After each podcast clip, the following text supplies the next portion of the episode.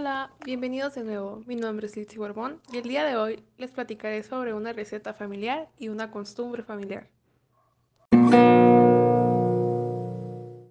Hoy les hablaré sobre otra receta familiar. Esta en particular no trata sobre comida, más bien es una bebida.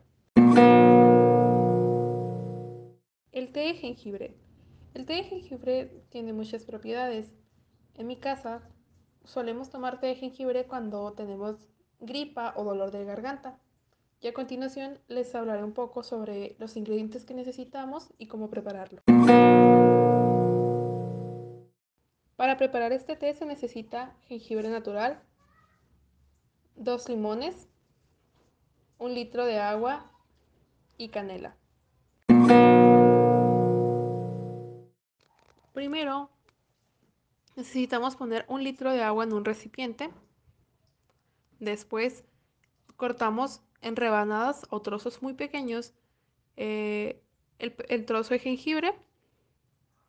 Después exprimimos dos limones en el agua y agregamos eh, ya sea canela en polvo o canela natural.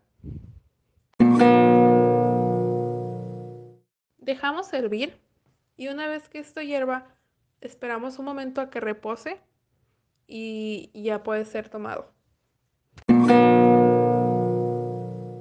Esta bebida debe ser tomada lo más caliente posible para conseguir un buen resultado, ya sea que, como lo comenté al principio, que nos quite el dolor de garganta o la gripa.